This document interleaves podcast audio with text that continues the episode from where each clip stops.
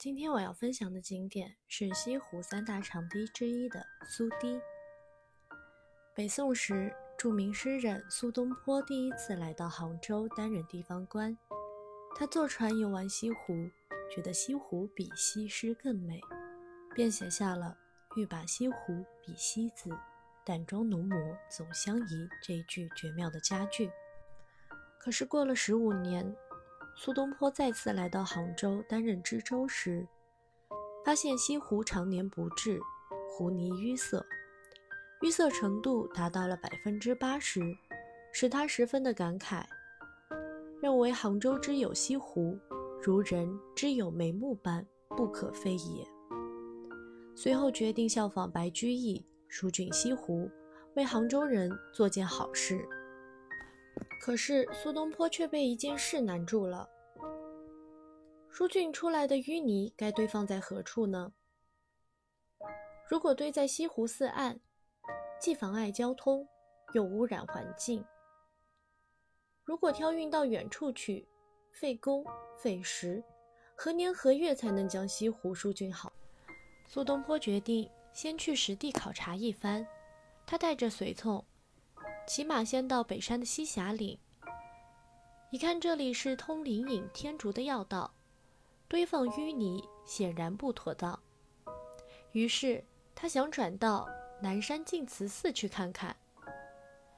他站在西岭渡口，望望对面的南山，正想喊渡船，却听到柳林深处传来一阵渔歌声：“南山女，北山男。”隔岸相望诉情难，天上鹊桥何时落？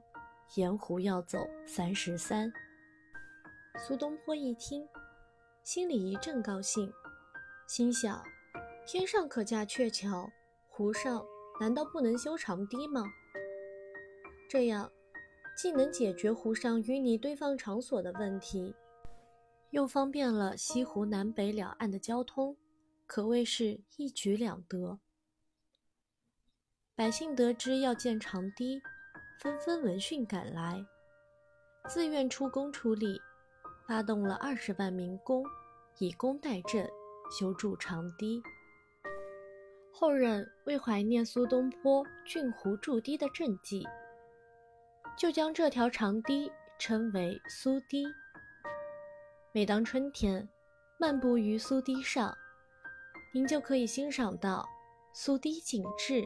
柳吊桥、尖珠杨柳、尖珠桃的美景，西湖十景中，苏堤春晓就此而得名。